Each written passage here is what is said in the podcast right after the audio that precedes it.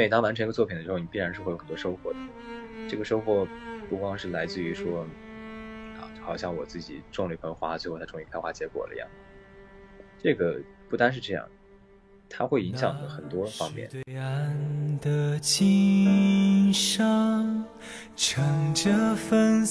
人是都是有热情的，只不过你的热情要怎么去消耗它？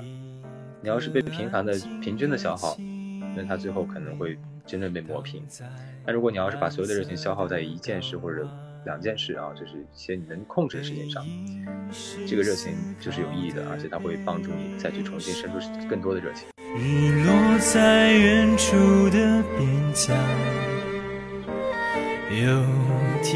当然，每个阶段会有不同的小目标，但是你这个方向是很早以前就已经给自己确定的，这东西不会变的。就是我做的一切事情都是以这个为基准去做的，就只是说我做做这件事情能够朝这个目标更进一步，那我就去做了。带上空气的呼吸。因为人的认知都是有限的，就是包括我们对自己的认知也是有限的。就我一直在想，有些东西是我没有的吗？或者是有些情绪是我没有出现过的吗？但其实都没有，就是大家的所有东西都是有的，只不过你要怎么去把它理解，怎么把它去归纳，怎么把它挖掘出来。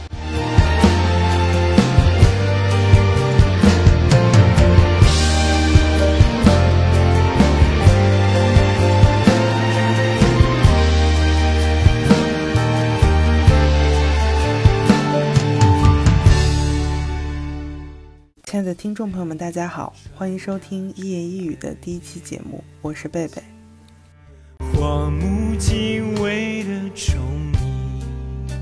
今天我们这期节目请到的嘉宾，相信大家看到标题已经知道了，让我们欢迎高阳。高阳跟大家打个招呼吧。啊，大家好，我是高阳。嗯，这次我们请到高阳，也是因为最近呢，他有两部音乐剧作品同时在上海演出。嗯，烟雾 smoke 还有长腿叔叔。然后最近我因为刚好也休假在上海，所以这两部剧我也都看了。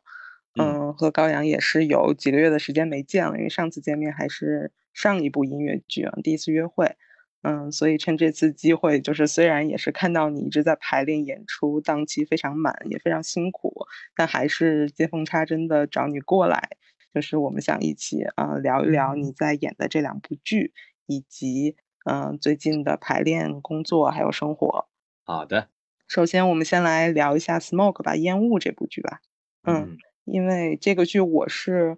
嗯，十五号看的，应该是你的第二场。嗯，就是想首先请你给我们介绍一下，就是《烟雾》是一部怎样的作品？好的，呃，《烟雾》首先它是一个韩国的小剧场作品，然后它的主要是。因为它一共只有三个人嘛，然后其中我饰演了海，另外两个是超和红，就这样一部在配置上演员配置上就是很典型的小剧场剧嘛。然后这部剧其实在我当时看起来比较新颖的点就是说它的第一个它的舞美灯光啊，它的一些硬件配置都很啊，对我来说算是比较新颖的，因为以前我很少见到就是以这么多的灯光配合啊，包括一些多媒体的配合，包括它使用激光在这个舞台里。首先，第一点，这个舞美一开始是我觉得它是很很大的一个特色。然后，其次是音乐很好听。这里面当时你去听的时候也感受到了吧？就是它的，嗯，所有的歌曲都是连贯性很强的，包括它很多的一些主题和动机在来回的使用，所以大家听起来不会有特别大的负担，而且会有一种满足感，就是说同样的旋律会以不一样的形式听到很多遍。嗯。再其次就是它这部剧文学性很强，它是基于这个诗人李湘。他的一个很私人的一个点去切入啊，他的一些人生经历，包括他的一些人生感悟和他的一些呃比较极端的经历吧，像他在牢狱中啊，包括后来释放，然后包括他这个染上了当时的肺结核嘛，就是肺痨。所以其实这部剧还是各方面来说是一个很吸引人的，而且很独特的一个剧。你之前是有看过他的原版吗？还是先看的剧本？我一开始先听的歌。哦，先听的歌，对，先听到歌了之后，我就觉得这个剧很棒，因为他的歌像我刚才之前说的，就是因为他的作曲很有想法，而且他也很用心，可以听得出来这个歌里面就很多细节，就是一些我们听到一些很多很好的作品啊，都会重复用到一些特别经典的旋律或者很好的旋律在里面重复去使用，而且使用的很得当。所以当时我听完这里面的歌之后，我觉得哇，这个剧也是个很用心的作品。你当时其实就是想去演的时候，你就是看中了海这个角色吗？还是有一些其他的想法？当时因为可以选择的有超和海嘛，嗯，然后超这个角色是相当于，相较于海来说，他可能需要的是一个更加，嗯，相较来说会需要一个更加成熟的形象，因为他需要一个很坚定的立场，然后去引导海，包括去影响海。那对于海来说呢，他可能在形象上，他需要可能稍微不要需要那么的过于成熟，可能需要一个稍微比较纯真的一个年纪啊，这样一个外形，包括他的声音气质。然后海这个角色，他的声音塑造很重要，因为他前后其实有很大反差嘛，所以他既需要一个非常纯真年纪的这样一个状态，他又需要一个回归到超的一个状态，所以对我来说，海的吸引力呢，相当于就是双倍了嘛。对你刚刚讲的这个声音的这个变化，确实在看剧的过程当中非常的明显，就是短短的可能不到两个小时的时间，可以看到前后就是对比。那这个你是怎么样去把握他这个人物的感觉的？人物感觉，首先看剧本上的话，他其实写的也算是比较明了。他在某几个节点，他会有一个很大的转变。其次，对于因为每个演员的本身的经历啊，包括本身自身的音色条件和他的一些演唱经历不同，所以可能对我来说，我在海他的前半部分那个比较纯真的样子，我对他的这个人物的声音、他的音色，包括他的一些语调。和这个人物状态，我是一个比较有清晰的理解的，因为，嗯，这个对我来说比较好理解的原因就是，本身我的声音就是比较比较柔和、比较轻的这样一个声音，嗯，所以一开始去塑造的时候，可能会把它尽可能偏向一些比较直接的、纯粹的、轻盈的、干干净净的声音，不管是说话也好，唱歌也好，就是保持住那份纯真在，那份直接、那种纯粹的声音。嗯，就更像你自己本身的声音，是吧？可能比我本身的声音还要更加干净一些，嗯，就是不带过多的处理，也不做多余的事情，对，就这样一个原原本本的一个声音，很直白的声音，嗯。但是到了后期去转变的时候，就是还好，我本身以前学过美声嘛，嗯，就对我来说，可能我就是在这方面去加一把力，去跟超的声音去贴合。所以说，可能我在声音上，那我可能技巧上，我会想着啊，那我多加一些胸声东西进去，然后把声音尽可能的让它复杂化，让它的细节更多，包括它里面的一些情绪更重。嗯，因为我其实你刚才讲到声音的这个部分，我印象特别深的是这个剧的开场之前有一个那个开场的观剧须知的提示音，那个是你录的。嗯，对。然后当时印象很深，就是觉得那个声音就是能，当然能听出来是你说的，但是跟你平时的声音又特别的不一样。它是一个有点就是很低沉的这种，你当时就专门设计的这种感觉是吧？是的，因为这个剧它重点在于它，因为它刚开始的时候，这个剧是一个比较隐晦的再去表达的，因为一开始大家直观看到的它就是一个绑架案，嗯，而且是一个在很紧张的氛围，包括音乐的铺垫可以听得到。包括我们的场名也做了修改，嗯，就是把这个音色都偏向了这个剧的基调，嗯，所以当时录这个开场白的时候，我就希望尽可能去不不破坏它这个基调，所以我录的时候整个声音是很低沉的，而且不是那么友善的那种声音去录的。你刚才也讲到说，整个这个剧它刚开始是这种比较隐晦的，就是我其实因为看剧之前我有去看了一些简介嘛，然后这里面就是。包括你之前也讲过一些，就是他的人物关系，其实他并不是一个，呃，非常，他其实是一个超现实题材的，就是这三个人物其实是一个人的三个不同的，呃，灵魂吧，可以这么讲。对，然后对所以是非常意识流的，而且很多哲学色彩在里面。对，然后所以我其实就想跟你讨论的一个问题，就是比如说在看这部剧的之前，你觉得？做这些功课对看剧整体的这个感受有影响的？因为中间它有一个部分，其实相当于有一个小的所谓的反转，就是你突然有一刻突然意识到，OK，这三个人是一个人，嗯，所以我们前期需要去做很多这种了解，或者可能不必要。我觉得因人而异吧，因为第一遍我看的时候我没有做任何功课，我就直接去看的。嗯，呃，第一遍我看的时候，我觉得，因为。这个剧它其实交代的也比较隐晦，它并没有说把所有的点、所有的线索都很直白的告诉了大家。你只能就是通过里面角色的一些行为，包括一些灯光配合、舞美和一些剧情走向和我们的一些重复的台词，去意识到呃，可能这个，比如说我跟超有大量重复的台词和大量重复的情绪，可以感受到这两个人之间有个很奇怪的、很密切的关联。这是我第一遍的观剧感受吧，就我第一遍看的时候，嗯，就第一遍看的时候确实没有任何预设，然后也完全不想去了解剧本，我就只是单纯的看了一下。但是看下来之后，我还是很开心的，就是还是很满足的。你是大概到什么时候你就就是看懂了那个，就是这个是怎么回事儿？哦，这个我在排练期间还一直都迷迷瞪瞪的，就是很懵懂。嗯，大家可能在排练的时候，除了练歌，除了练台词、练形体、练调度啊，包括去讨论剧本，更多的可能是在讨论这个很多，就像我刚才说的很多哲学问题和一些很私人化的。因为这个东西，首先演员自己演起来也会有个障碍，就是说我们如果，毕竟李湘并不是我们一个非常熟知的人，如果换成了可能我们国内的像海子呀这样的人，就大家都会有一个直接的共鸣或者直接的感受，他这个直接的形象就会在你的脑海里出现。嗯，因为从小大家都知道这个人嘛，嗯，知道这样一个诗人，然后他的一些名句啊，他的一些就像他说那个面朝大海，春暖花开一样，大家都知道这句话。但是如果换成李湘这个人，就是我想说第二点，第一遍我没有看到的遗憾，包括第二次我在理解完之后再去看到的额外的收获，就是在这一点上，就对于人本身，对于这个作者原型本身的一个理解。像我们剧里面出现过很多次，诗人李湘，就这个金海清原型，他写的诗原文，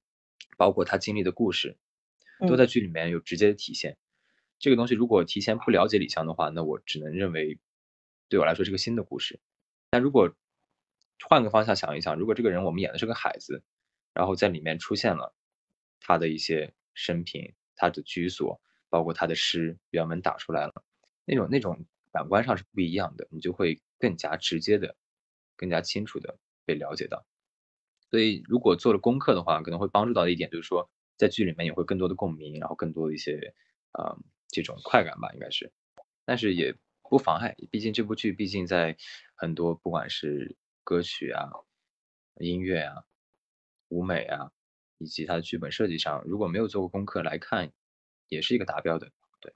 因为你刚刚也讲到说你的呃声音的部分、唱的部分哈，就是你在整个排练过程当中，除了你刚才讲的这个对剧本就对故事的这个理解，嗯，在唱的过程当中有没有遇到一些难点的部分？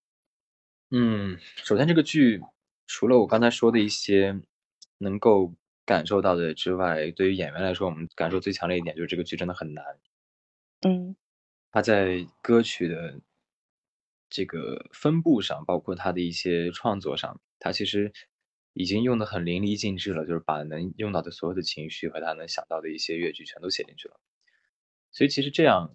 听起来真的是。很带感，而且跟这个整个剧剧情走向是很符合、很吻合，包括人物那时候情绪的表达很吻合。但是对于演员来说，其实是个很大的负担。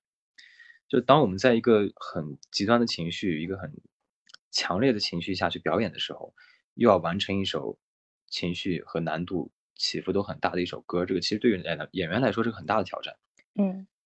经常我们可以看到，就是自己单唱的时候、练歌的时候，觉得这个歌没有什么特别大的问题。当我们在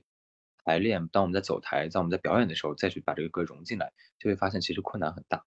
嗯，所以在唱的时候，我们只能说做到把这首歌，就是练到一个非常非常熟悉的地步，就是形成一个肌肉记忆那种感觉，我们才能在一个身体一个非自然条件下，我们脑子可能并不是那么冷静的情况下，把这首歌依旧完成出来。嗯，对，因为我自己的感受也是，因为那天，嗯，看完我也是朋友圈里面发了一个 report 说。就是我写了一句话，说看到了一个全新的高阳。就是之前首首先就是你去演这部剧，感觉就是你想要有一个大的突破。然后包括那天看的过程中，感觉在台上就是看到了你很多，就是可能之前完全从来没有看到过的那种表情和动作。因为包括舞台上还有一些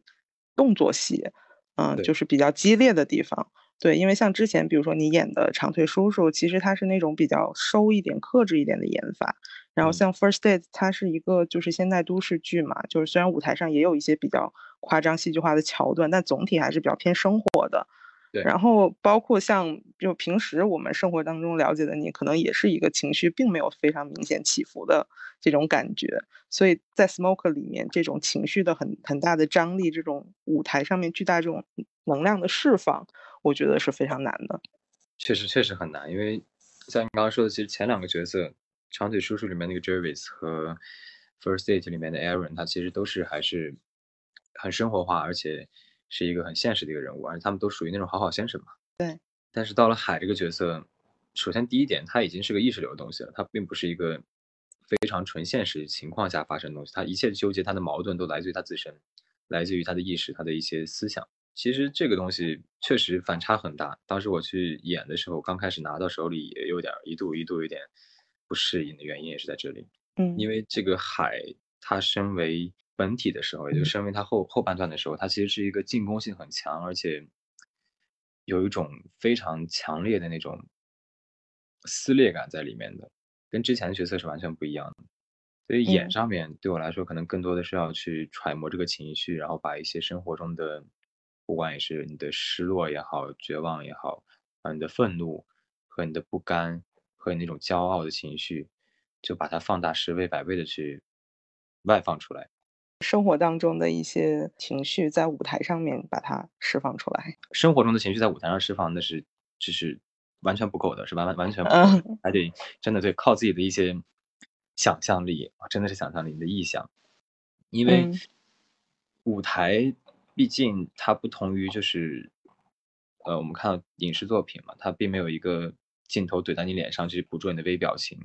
而且没有那么长时间的铺垫。特别对于音乐剧，两个小时你就需要把它的一些可能经历了几十年的事情演出来。它而且我们也你也可以看到，就是观众跟舞台，舞台到演员，它都是有距离的。嗯，就是在这个距离下，你如何能把一份情绪传达给每个观众？他可能需要你放大十倍或者放大更多，这个还是需要看看自己的一些体验和一些技巧的吧。你这个过程当中，你自己最纠结的地方在哪儿？纠结的地方，其实纠结的地方很多了，因为我们有三个三个海嘛，就是我们还有三个演员。我在看另外两个演员的表演的时候，会发现，经常会发现大家的理解和认知是有不一样的地方的，就是对于海本身或者每个人经历也不同嘛，都会有很多偏差。所以，当你看到了不一样的其他人理解的海的时候，有的时候会帮助你去理解自己的海，有的时候反而会干扰你去理解自己的海。这个东西其实一直蛮纠结的。我就包括一直在想，他的前期啊，就是他在前期作为一个纯纯纯真的样子的时候，嗯，他需要保持在一个什么样的度？他需要纯真到什么程度？需要简单到什么程度？纯粹到什么程度？到后来疯狂，他又要疯狂到什么程度？纠结到什么程度？这个东西可能在我心里会有自己一个标准，但是。这个标准也是不断的衡量，而且不断的去调整，啊，最终到达演出这样一个阶段。你刚刚也提到的这个舞舞美、舞台舞美的设计，就有些地方其实我也是印象很深刻的，包括开始前面有舞台上就是它其实是一个半球形的一个一个像幕布一样的，然后打出那个 smoke 那几个字的时候，就是那那个画面，我觉得就很有那种电影的感觉。然后包括后面，就是我觉得大家应应该看过，印象都会比较深刻的那个镜子的那个灯光的效果。然后你自己就是在台上演出的时候，你有什么就是印象特别深刻的一些一些桥段？我觉得这部剧的舞美，首先肯定是给这部剧加分加了很多。这部剧的舞美灯光，它帮助了大家去理解剧情。首先，就刚你像说的，你印象比较深刻的，它里面用了很多多媒体，多媒体它完全投射到了整个的，就是。可以看到有后面有三个圆弧形的幕嘛，嗯，就相当于整个舞台的主色调基本都在那边了。它会通过多媒体不断去变化你的这个舞台情绪的基调，包括你的一些进程推到某个程度，它会在后面做一些变化。像很多我们一些比较激烈的场景的时候，大家可以看到后面的其实这个基色也会变得非常的强烈，而且会在台上做一些后面那几个幕上会做一些调整，比如说有烟雾的时候啊，可以看到后面多媒体会投射烟雾烟雾上去。然后开枪的时候，给大家看到多媒体上，它会根据配合去有一个枪的一个感觉，那个烟雾被一颗子弹穿过的感觉。再到后来，我们去念诗的时候，这个诗也会被投在这个投在上面。对对，这个其实是一个很大的帮助。其次就是说，他用到了激光嘛，我们中间有一段很激烈的舞蹈，很激烈这首歌嘛，一个桥段就是海跟超直面去对抗的一个桥段嘛。大家可以看到，以桌子为中心，然后这个一道激光射下来，变成了一面镜子。这个镜面其实帮大家很好的去理解了这两个人的就人物关系。嗯，这些东西还是我印象都蛮深刻的，而且特别有用处。就是它不是随便用，也不是白用的，就是它用出来真的是帮助了这个剧情，而且帮助的人物。对，然后还包括其实最后有一段就是。嗯，它其实那个幕幕的后面，它其实是通过那个光光线的调整，就是比如说人站在后面，它有的时候你是可以看到后面那个人的，然后有的时候它是看不见的。然后他利用这一点，他可以做那个就是人突然出现的那个效果。其实中间有一下其实还蛮震撼的，就是那个红突然出现在你的后面。对他这个当时那段也是把它作为把那个幕作为一个镜子嘛。嗯。也就是说，用这一点体现出来，这个时候红已经在镜中了嘛。嗯。整个这部剧，你觉得你有哪些收获在这个里面？首先，这部剧像我说的，前两个角色身上完全没有的东西，在海身上都出现了。嗯，有很多很纠结的啊、愤怒的呀，一些很负面的东西。就这些东西是在前两个角色身上很少见到的。嗯，而且其实前两个角色并没有那么强，就是那么强烈的情绪起伏。嗯，就是不管你是。Jervis 也好啊，或者 Aaron 也好，这两个角色他都不会有特别极端的情绪在，就是他的悲伤、他的愤怒、他的失落都是在一定的，就是一个正常人的范围内。嗯，那对于海来说，他已经不算是一个正常人的范畴了，就是你不能说一个日 常的、随处可见的一个普通人的一个正常的情绪去揣摩这个人的情绪，他的情绪一定是给予很大的背景、很强烈的背景下爆发出的这么样一种情绪。所以当时接这个角色的时候，也是希望自己能在表演上有所突破吧。首先，第一个，如何你去诠释一个艺术家嘛？本质上他是艺术家，你去如何理解艺术家，然后如何让观众相信，这就是他们心目中的艺术家。当然，唱上面也是这首歌的这个剧里面的歌真的是很有难度，在唱上面提升了不少，确实。嗯，因为刚刚也提到说你在，就是因为你现在还在演的另一部音乐剧就《长腿叔叔》嘛。然后你，我也知道你这次其实排练是穿插进行，就是你经过 Smoke 的排练，然后又回到长腿，可能对你去演长腿有哪些影响，或者说哪些新的感受？嗯，长腿在 Smoke 之前已经已经有快就是近四十场的演出经验了。嗯，那其实这部剧对我来说已经是非常熟练了，它的所有的技术上啊啊一些人物上啊都是非常非常熟悉了。毕竟这个戏也是陪伴我近两年的时间嘛，而且我人生的第一部音乐剧也是《长腿叔叔》，所以其实，在排练上并没有造成太大的负担，因为对整个剧很熟悉。虽然我们改了景，但是很多东西还是依旧保留的嘛，人物还是这么个人物，剧情还是这么个剧情，所以其实，在排练上没有太大负担，只是说在演出的时候会有一些新的感触，就是说，毕竟我作为演员本身，作为高阳本身来说，我也是，呃。不管是年龄上还是在表演上，都是有一定成长的。所以回来再看这 Javis 角色的时候，会有一些想法，说要怎么去让他成为一个更加符合现阶段我的一个这样一个形象。还是做了些调整，而且再去想使使劲儿，去改变一下以往的 Javis 的形象。对，因为我记得上次你也是跟我讲说，就是你演长腿从第一场。到，嗯，就是就是上一轮的巡演嘛，到最后当时好像是二十几场吧。你说就是整个这个人物到最后，其实他是慢慢在丰满起来的。所以你现在就是现在在演的话，你给他又加了那些东西。对，其实，在人物细节上能做到的东西已经不多了，因为很多他的人物习性啊，他的一些人物状态，他身为一个呃资产阶级这样一个贵族阶层的话，嗯。他其实那个人物状态，包括他的一些行为，已经是在那里了，而且也已经在之前的演出里都已经把它给琢磨完了。现在可能更多改变的是他对于自身，包括他对于 u s a 以及他对于自己本身情况下，就是在剧本里面、剧本之外的东西去做一些研究和做一些工作。也比如说我们上场，那以前可能会想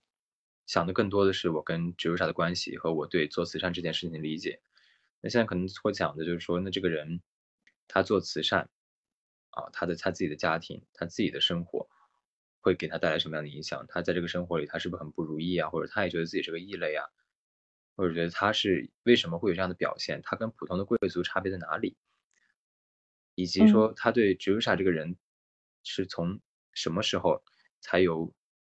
这种纯粹的好奇啊，变为一种吸引，最终成为一种爱意？就经过什么样的契机？就这个东西会把它想得更加细化，而且会更加让它偏向一个真实情况下发生的事情。就以前可能还是按照剧本和歌曲写嘛，但是其实剧本和歌曲都会给人带来误导，因为很多歌你听起来都像情歌，很多信你都可以感受到他的一些倾慕和他的一些啊一些爱慕在里面。嗯，但实际上并不会是以这样一个平均的节奏去发生的，一定会有某个点结合他自身的点，然后去得到一个触动。这个可能现在更多想要去把它表现出来的东西。嗯，因为去年其实我们聊 First Day 的时候，你也讲说，其实那部戏是一个就是从无到有的一个过程嘛。就当时你也讲比较详细的讲了一下，说就包括从选剧到最后整个这个磨合出来的整个的这个过程。那对于长腿来说，因为他这次是一个复排的一个戏，所以刚好也想说趁这次机会，就是想让你给我们大家科普一下，比如说对于长腿这部剧来说，复排具体要做的那些工作。复排剧其实对于一个从无到有的一个新剧，中文版的原创剧来说的话，其实难点难点在于就是大家都是已经有过经验的人，而且已经上过台的人。复排的可能性就是把之前演过的再搬一次，然后通过演员自身的一些领悟，再去在这个戏上做一些成长。但是复排剧也会面临一个问题，就是说你像比如说这次加入了新的卡司，嗯，但这个剧演过很多次，但是人是新的，通过这次也是他景也是新的。嗯，一般情况下复排剧很简单，就是大家回来之后熟悉一下，把以前的记忆剪剪，啊，以前的歌再重新过一过，词儿再练一练，把以前调度熟悉一下，然后就可以演出了。这是一般的复排剧的套路。但这次复排相当于这些要更加复杂一点，因为导演对于新的景有更多的想法，我们对于新的景，包括我们的表演环境、表演状态都会发生了一些变化，就很明显的区分，就是说现在的景相较于之前多出来个空间。啊，包括我本身自身的表演空间也变大了，那我要如何去跟这个新的景更多的互动？这些可能是跟导演啊，包括跟其他演员在复排这个阶段做的更多的工作。比如说现在我的景，我的那块区域你可以看到比以前要大了很多，而且我跟植物傻现在有一个很明显的一个区域一个隔离，就通过那个书架，这个之前是没有的。所以现在我们就可以给我们更多空间嘛，我们可以更加自然的。哪怕两个演员啊面对面了，但中间其实是有一个屏障在那里的。这些东西其实在这次复排是做了不少这样类似的工作，包括我们这次把很多调度也都改了。像以前我们 ending 的时候是 ending 在正前方，我们现在自己啊多出来了一个阳台，多出来一个这样一个二层，那我们可能会 ending 就放到二层去。包括一些灯光也在做一些改变，所以这次复排其实某些意义上也算是一个半新的过程。嗯。包括这次在，就我也是第一次在成剧场看演出啊。就是之前可能看小剧场的话剧会看过一些，但是我第一次就是在这么小的剧场里面看音乐剧。然后包括之前，因为像 First Date 之前在北京还有深圳看，它其实那种剧院里面，就是小剧场演出的感觉，其实它是更聚气嘛。就是你自己作为演员站在台上，尤其是你们就是长腿，其实。它有一些场景是你们两个站在非常靠台前，就是离观众很近的这个，这个这个地方。你，你们当时就是，嗯，作为演员站在小剧场演出会是什么感觉？就是你们看到观众，你会，比如说你会看到观众的表情吗？还是？嗯，这个东西以前很早有人就提过啊，说过这个东西，就说对于演员来说可能会有第四堵墙的存在。嗯，就说我们跟观众前面可能是有一个。无形的看不到的这样一堵墙，把我们观众就这个舞台表演区域和观众席去隔离开。嗯，这个东西是一个演员的自己心理建设吧，但同时呢，它也是一个必备的，特别在小剧场里面。嗯，小剧场里面可以看到，经常我会面向观众，包括很近距离的跟观众，但是其实我的眼神并不会聚焦到某个人的身上。嗯，而且小剧场，小剧场的表演跟大剧场有个很大的区别，就是小剧场的表演要求它更加细腻，而且更加的。需要你自然和生活化，因为观众距离更近了嘛，他会看到很多细节，他会看到更多的细节，对，包括你的一些很多你的手指运动啊，包括你的一些 仪态上的东西，他会放大很多倍，嗯，所以就导致一个问题，说小剧场的时候，大家都会控制的很精确，然后能量就像你说的，它会更聚气一点，就是我们会把它更加细致的去表演，但同时就会丧失很多能量，就是很多能量就会被削弱，而且会把它更加精细化。所以说，小剧场和大剧场各有各的魅力吧。嗯，能在大剧场演出的话，我们更多的是表达一些情绪化的东西啊，把它放大。然后，其实《Smoke》它虽然是个小剧场的剧，但是其实可以看到演员的状态还是能量很大的。对，那也是他的这个布景啊，他的舞美是有关系的。其，其实《Smoke》这个剧放在大剧场演也是可以的。因为我感觉《Smoke》它那个整个的舞台和座位之间的关系，其实它并不是一个那种很小剧场的感觉。没错，没错。所以说小就是 Smoke 这个能量，这个演员能量，包括他的一些布景、他的舞美，放大剧场演也也是完全合理的。所以当时他们选择小剧场演，可能也是希望质量能够在这个驻演驻场驻场的这段时间能够更好吧，也是。嗯，对。然后包括其实像长腿这个戏，因为我是我看到，其实我都看到第二遍快到中间的时候，我才突然反应过来说这个戏是没有提那个字幕的提示器的。嗯，就是所有的歌词，然后台词什么的都非常非常的，就是能清楚的传递到，就是观众的耳朵里。对我觉得这一点也是非常厉害的。这个一个是看演员，一个是看剧本，另外是吃音响。嗯，啊，多方都会有都会有一些帮助和辅助在里面。首先演员你自己保证你说话得说人话嘛。其实我们听的时候并不会把每一个字都听清楚的，就除了唱歌的时候，为什么大家会普遍觉得？歌词听不见，台词还可以，就是因为你在听歌的时候，嗯，这个歌词一般都不是在交流，它是把一些话去精炼起来，然后再做一些押韵的处理，把它变成个歌词去唱出来。所以说，其实对于你听来说的话，就不考虑音响的情况下，嗯，你听我唱歌跟听我说话，你的理解难度是不一样的。比如说我平常我在说台词的时候，如果我要是按照一个交流的状态，我要是说人话的话。可能我这一句话我说了十个字儿，但其其实里面有七个字儿你都没有仔细听清楚哪几个字儿，但是你知道我这十个字儿说的什么意思。这个是一个，毕竟大家的母语都是中文嘛，这个是一个很很好的一个帮助。就是说，可能我们每一句话，毕竟我们有说快的时候，说慢的时候，你有不同情绪下说的话。你好，比如说我着急的时候，我可能说一句话，几秒钟之内我可能说了十几二十个字儿，但是你能知道我在说什么。但如果我要是唱的放在唱词里面，很快速度，哪怕我是我几个字儿重复的跟你说，就做一点点变化，你都会不知道我在唱什么。这个是一个理解问题，这是一个没有办法去直接去克服的问题。嗯，对，所以有些剧会有提提词器的原因，就是在歌歌曲里面会有提词原因，也是因为这个。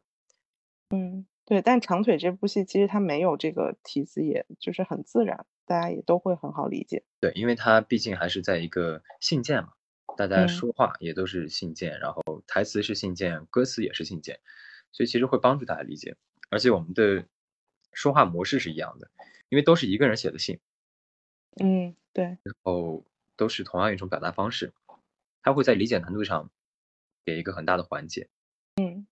然后说回到就是长腿叔叔这部就是作品的主题哈，因为它也是一个。很经典的一个文学作品嘛，然后它其实是讲述女性成长的这样一个主题的一个剧。你是怎么样理解就是里面的男性角色的，或者说你你自己本身作为一个男性，你怎么样去对女性成长的这个主题，对这个故事和题材自己有一个什么样的感受？首先，《长腿叔叔》这个剧毋庸置疑，它是个大女主的戏。嗯，它是以一个女主的成长作为基调的去这样一个发展推进这样一部剧。嗯。坦白说啊，坦白说，这个剧作为一个女性的独角戏，我觉得也是可以成立的。嗯，只不过我们多出一个 Javis 这样一个男性角色，只能说给他加了很多的润色进去。因为很多的情绪，其实主流上很多的情绪是需要我们去推进的，是需要男性角色去推进的，需要我们真实的做出行为，他才有这样的真实的感受。看长腿叔叔的时候，就这部这本书，我不知道你有没有看过啊？它就是全都是性。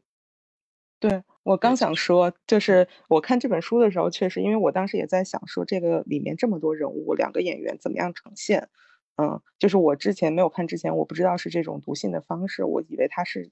相当于讲一个故事。我说那其他的角色要怎么样去呈现？但后来我就是看了这个剧，发现他其实你们两个人在共同读他的信嘛，但是就是更多加了一点，就是其实 Jarvis 他自己有一些独白，有一些感受，就是在这个书里面是并没有的。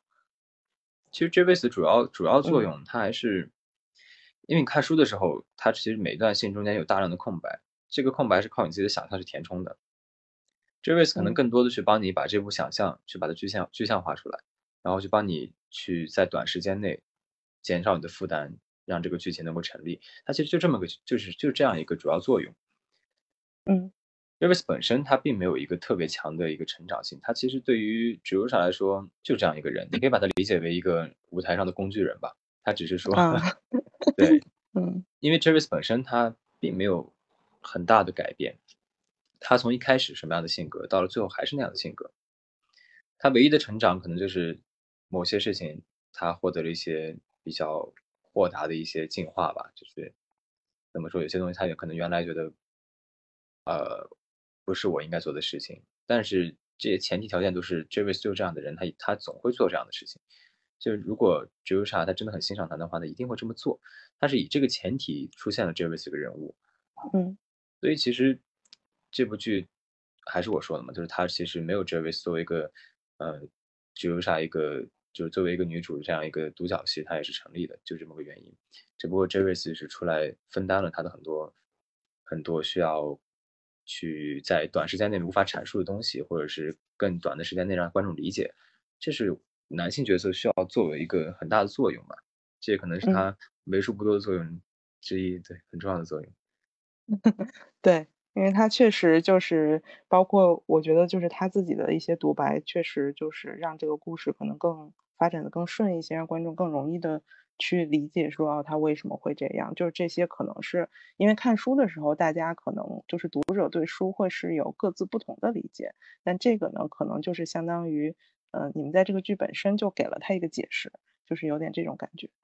对，可能大家一看这个故事，觉得哦，如果只是一个女主来演的话。会比较会比较单白，会比较空白，但是也是看他的剧本会怎么进行。其实如果这这个故事正常一抛的话，抛给你看，你要是不去强行或者去专注于他这个女性成长这个这一部分的话，你会觉得这个剧情其实是很很玛丽苏的那种剧情。但如果加 Davis 这样一个男主给你去表现，让他在这个过程中起到一个作用，让他去自己把这个故事说出来，其实会让你把这部分的疑虑啊，或者这部分的一些负担减轻很多。嗯，就是因为你现在也是，就是前段时间在上海一直在排练嘛，就是两个剧，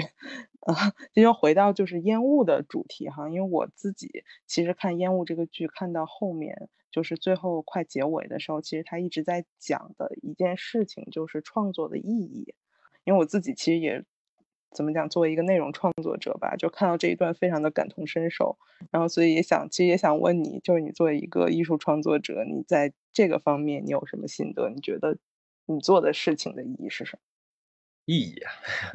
每每个人角度的意义，每个人看起来都不一样。嗯，对于观众来说，看到这个演员，他可能我的意义就是把这部作品完成出来，展现出来，作为一个演员，作为其中一部分，把这样一个作品搬到舞台上，然后让大家去作为一个。呃，也就是一个文娱消遣嘛。那可能对于我的同事们来说呢，意义也是不一样的。对于我自己来说，那意义更是不一样的。对，那站在我自己角度上来说，第一个，你每当完成一个作品的时候，你必然是会有很多收获的。这个收获不光是来自于说，啊，就好像我自己种了一盆花，最后它终于开花结果了一样。这个不单是这样，它会影响的很多方面。一方面是它会使你。在接下一部作品的时候，会起到一个作用。比如说，你完成了这个作品，你再去下一部作品完成它的时候，你就会有经验，而且你会有这样一部一个状态，一个很好的状态，去迎接你的下一次挑战。像我把每一部作品都会看作成一个啊，就好像一个关卡一样，一个挑战去做。当我把它顺利拿下来之后，我就会有一种啊，获得一些能量，然后再去迎接下一个挑战。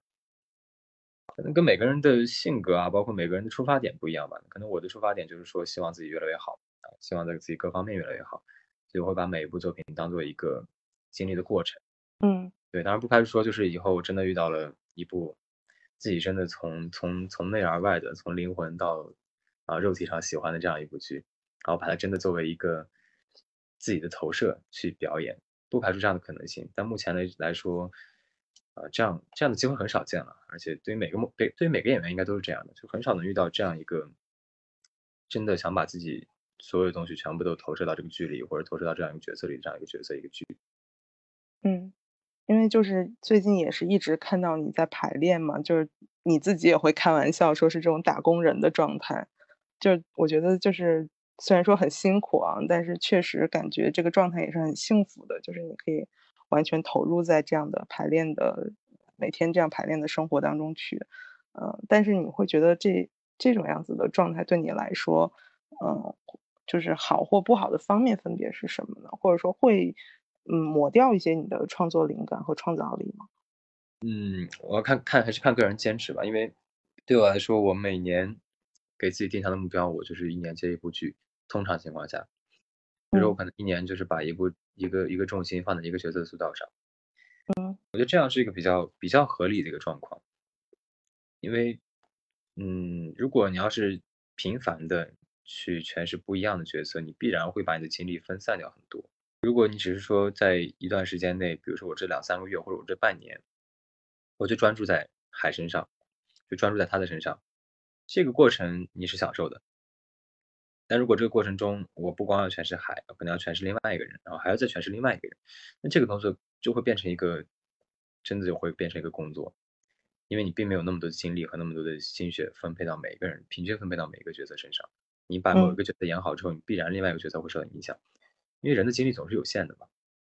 嗯，就是人是都是有热情的，只不过你的热情要怎么去消耗它。你要是被频繁的、平均的消耗，那他最后可能会。真的被磨平。那如果你要是把所有的热情消耗在一件事或者两件事啊，就是一些你能控制的事情上，这个热情就是有意义的，而且它会帮助你再去重新生出更多的热情。就是我们在延伸讨论到，比如说啊，灵感来源的问题，你觉得你的一般的这种灵感来源是出自什么地方呢？就是比如说，有的人会去，可能隔一段时间就会去放空一下自己啊，然后去旅行啊，然后有些人可能是从。啊，文学作品当中，然后有些人可能就是从非常细枝末节的这种生活细节当中，你是属于什么样的？我我不会不会说去特地找一件事情去专门去找灵感，因为我觉得这东西是不呃也是不现实的，因为对可能也是可能也是学古典出身的，大家都知道，就是说灵感这个东西是一个很很私人化的东西，嗯，每个人对于灵灵感这个理解都是不一样的。那对于我来说，更多的灵感它一直都是在的。因为我毕竟也是看过了，不管你说去去旅行也好啊，或者见人也好啊，或者是有什么爱好啊，看书啊，看看各种影视作品啊，这东西你以前也不是没干过，对吧？就是这么多年，你该看你都看了，你该去的地方也都去过了，你也见过不少人了。嗯，就是很多阶段你需要的不是说去见更多的人或者看更新的东西，而是把你以前有的这些东西把它挖掘出来。就是我觉得归纳总结这个温故而知新嘛，会比你再去不停的探索新东西要好用的多。对，因为我们其实，其实我想说的是，就是因为我们两个认识是去年四月份嘛，然后就是 first day 当时排练的时候，然后到现在一年的时间，然后当然这一年也是比较特殊啊，就比如说我们不能嗯出国旅行啊，然后就是你自己，其实我也看到你这一年当中也做了非常多的尝试，不管是工作上面的演音乐剧还是。呃，音乐的部分啊，新歌啊，这些还是生活当中的，就是我要看你小剧场去做各种各样的事情。对，就是你现在自己的一个心态，或者说你你可能更远一些的目标是什么？啊，我我的目标一直都只有一个，从来也没变过。对，当然也是半开玩笑了，就是说，嗯，成为一个德艺双馨的老艺术家，对吗？就一直以这么一个目标去做吧。就是，嗯，当然每个阶段会有不同的小目标。但是你这个方向是很早以前就已经给自己确定的，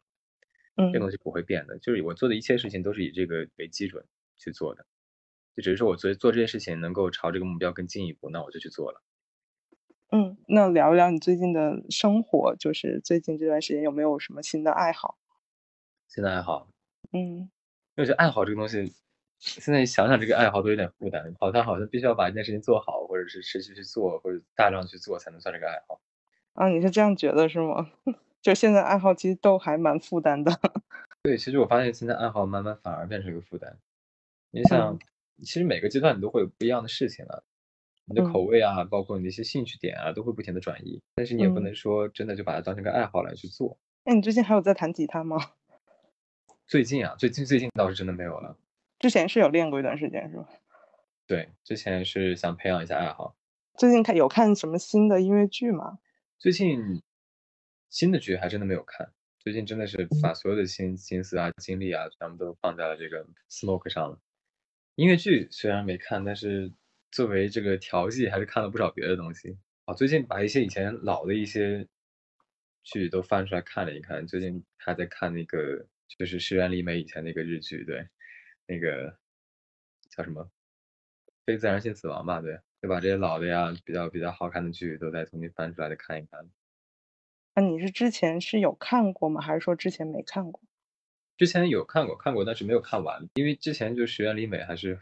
对，在在国内也是风原风靡了一阵嘛，对，然后就也是也是分散注意力吧，其实就是就做作为一个调剂。嗯。最后，其实想问你一下，就是什么样的角色或者剧本对你是有吸引力的？嗯，就一直对我来说，我都希望演一个跟之前不同的角色，然后跟自己平常形象不一样的东西。嗯，就是三部剧，从长腿到第一次约会到 Smoke，其实每一个角色差距都很大。嗯。然后也都是或多或少的跟本人的形象也都是差的也都挺大的，所以希望下一部剧或者以后再接的时候，会有一些更多新鲜的东西和新的挑战。但是其实你讲到这个问题，我突然想到了，昨天其实我们我跟我朋友有在聊一个问题，就是想说演员对一部剧它的作用，就是说这个你你怎么样去判断这个演员演这个角色是好的还是说合适的？其实，嗯。就是这个演员本身和这个角色像是非常重要的一点，但是听刚你的感觉就是说你要去演不同就是不像的人，是这个意思吗？对，因为呃，这个东西其实其实是你说以什么标准去判断他能不能演这个角色，这个标准可以有很多，可以从他的你比如说就拿先不说别的了，就比如说音乐剧来说吧，可能我最熟悉的就是音乐剧了。对音乐剧来说，那我们的评判标准。第一个就是他的音色、他的音域、他的演唱方式、他的表演方式、个人气质、个人形象，就是你有可以有无数的评判标准，嗯，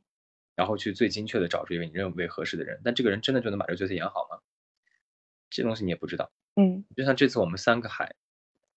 三个海，我李相哲、周梦涵三个完全不一样的人，从气质、从外形到声音，全都是不一样的人，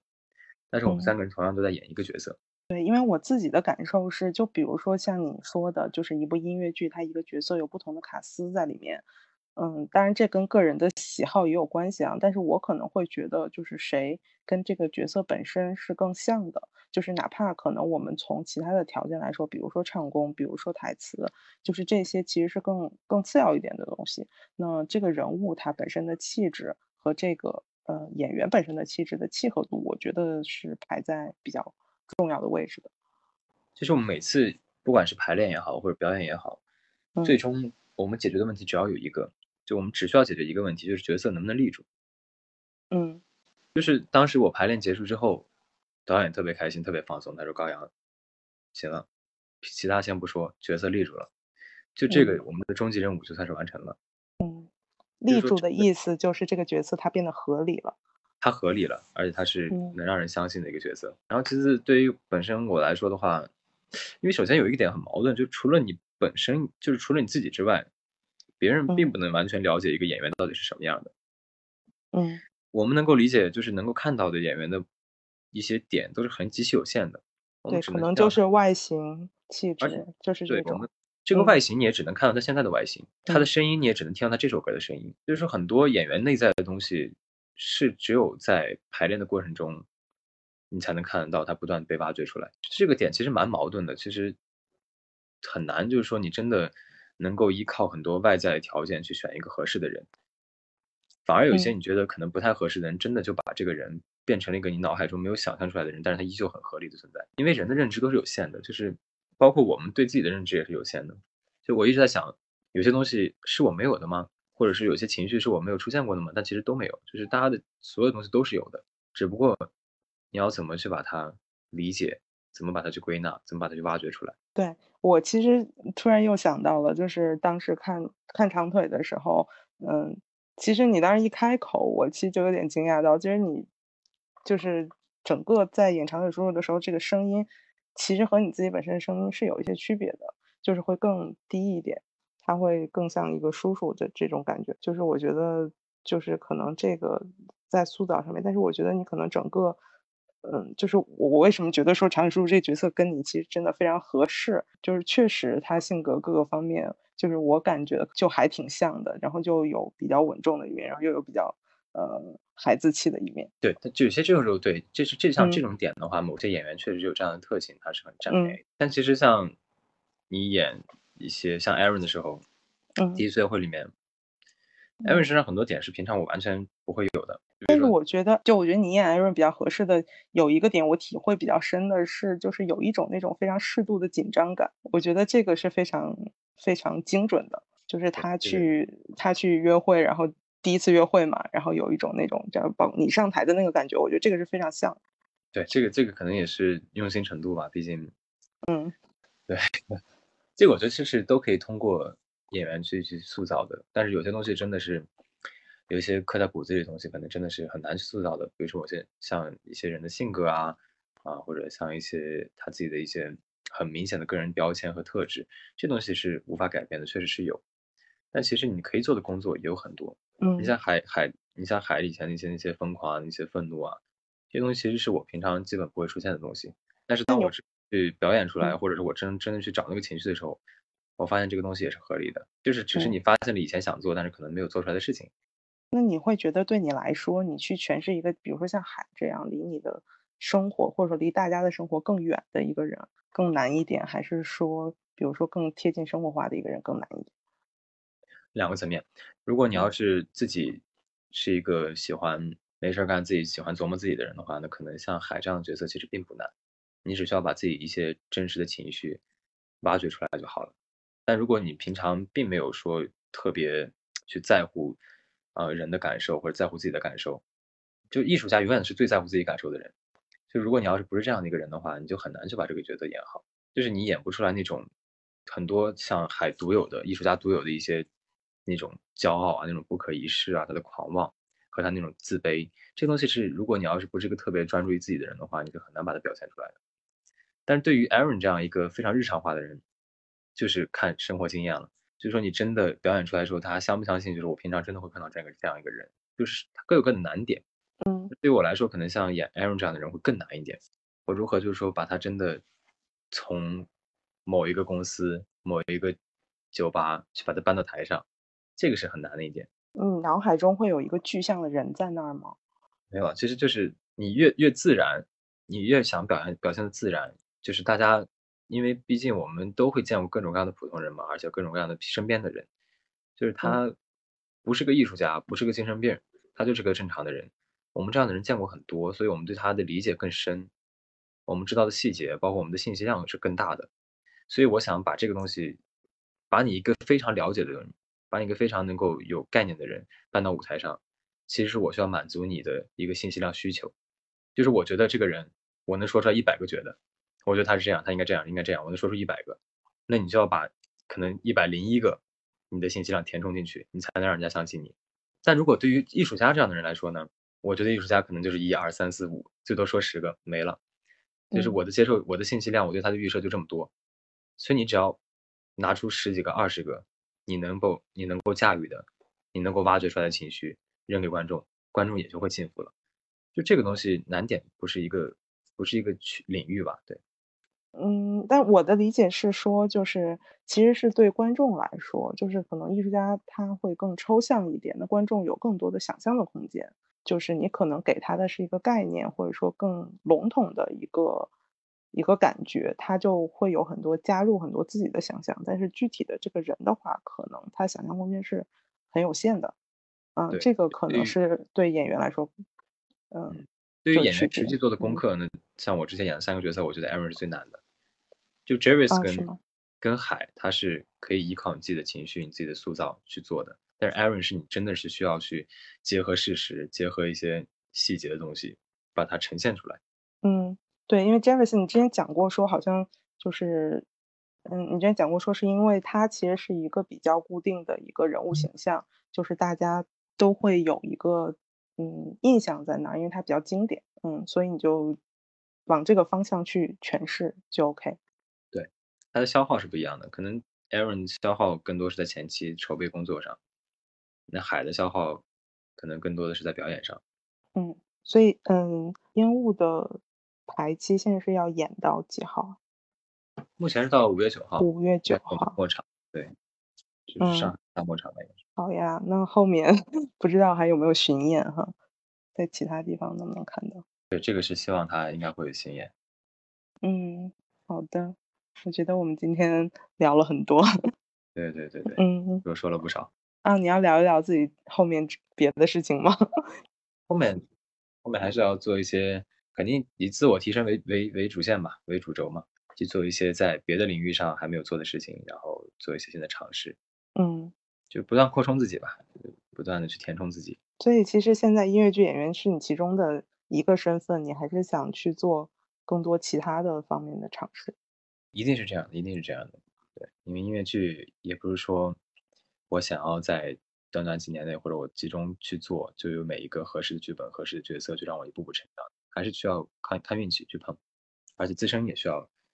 成长嘛。因为你刚刚有讲到说你的之前的计划是讲说一年去磨一部剧，嗯，其实整个这个节奏还是挺，就如果你真的是一个 就是专职的音乐剧演员的话，其实挺少的。对其实很少，其实很少，而且，嗯，像我基本去年每一部剧一个角色会演个三十场这样的。对我去年看你好像从 First Date 开始巡演了以后，真的就是一直就没有停，一直在演，最后那两三个月，嗯，对，嗯，就是一定要有适合的去做才是有效率的，不适合的或者没有那么适合的或者没有那么心仪的，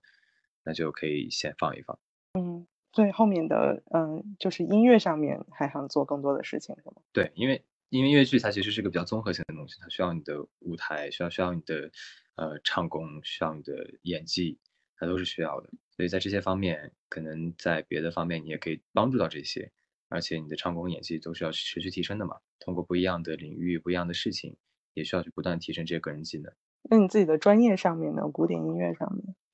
古典音乐这是。一个非常非常长期的事情，对它可能会伴随很多很多年。它因为这个东西已经成为一个，嗯，怎么说呢？就一个很深的一个个人属性了吧。就像你从小到大，你一直喜欢一件事情，或者一直在干的一件事情，嗯。而且经过像留学啊，包括这些这些事情之后，古典音乐算是一个，已经不是一个我想要去迫切，就是说我一定要把它做成什么什么样的事情，而是一个很自然的一个就在是就在这个人生路上的一件这样的事情。嗯，那你最近就是演的这几部音乐剧，古典音乐的整个的这个背景给你的一些帮助在哪些地方？古典音乐它毕竟，毕竟它是一个，你可以把它当做一个起源性的东西来看嘛，就是你不管任何音乐风格啊，包括一些基础的乐理呀，和一些很多，就它是一个基础，真的是很很很强的一个基础吧，就是它能帮助你去理解很多文化，理解很多艺术形式。因为学古典其实学文化了，就是你学音乐学多少不知道。你学唱歌学多少不知道，但是你文化肯定学了不少。就你会理解音乐啊、历史、人文他们的关系在哪里，这是学古典一个很重要的一个帮助。对于对于一个表演者来一个很重要的帮助，就是学古典、钻研古典的人，他一定会很了解这个音乐到底是怎么回事儿，它跟社会的关系，它跟这个历史的关系，它跟其他音乐形式的关系是什么样，他会很了解。嗯，就是你可以把它理解为。就像你学高等数学之前，必须要先学会算术，啊，先学会数学，你才可以去研究别的东西，就这样一个基础的东西吧。OK，那今天很高兴跟高阳聊了这么多，嗯，接下来也期待，嗯，更多的看到你的作品，不止音乐剧，其他的作品，然后希望音乐剧在更多的地方可以演。好的，谢谢谢谢。嗯，行啊，那我们就跟大家说再见了。好的，今天辛苦大家了啊，拜拜，再见，拜拜。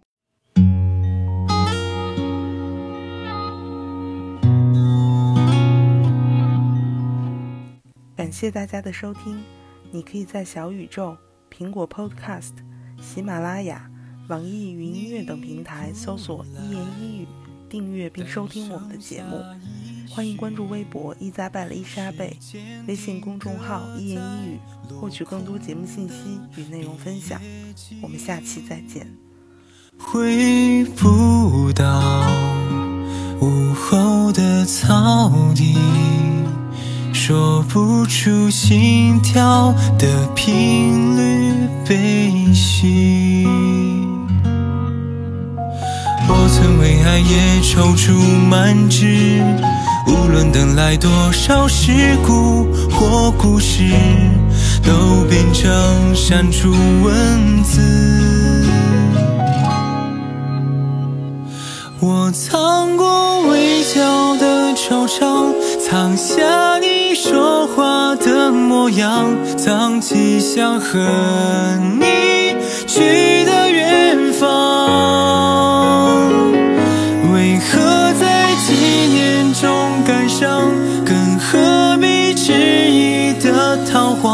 转身后前路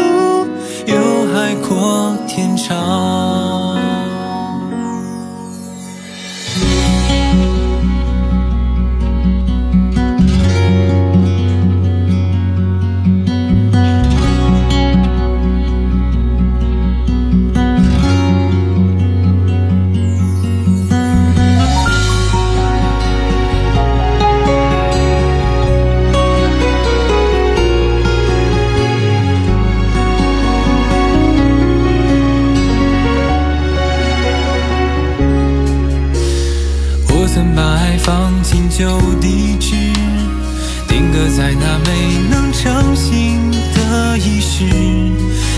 留下一句辞职。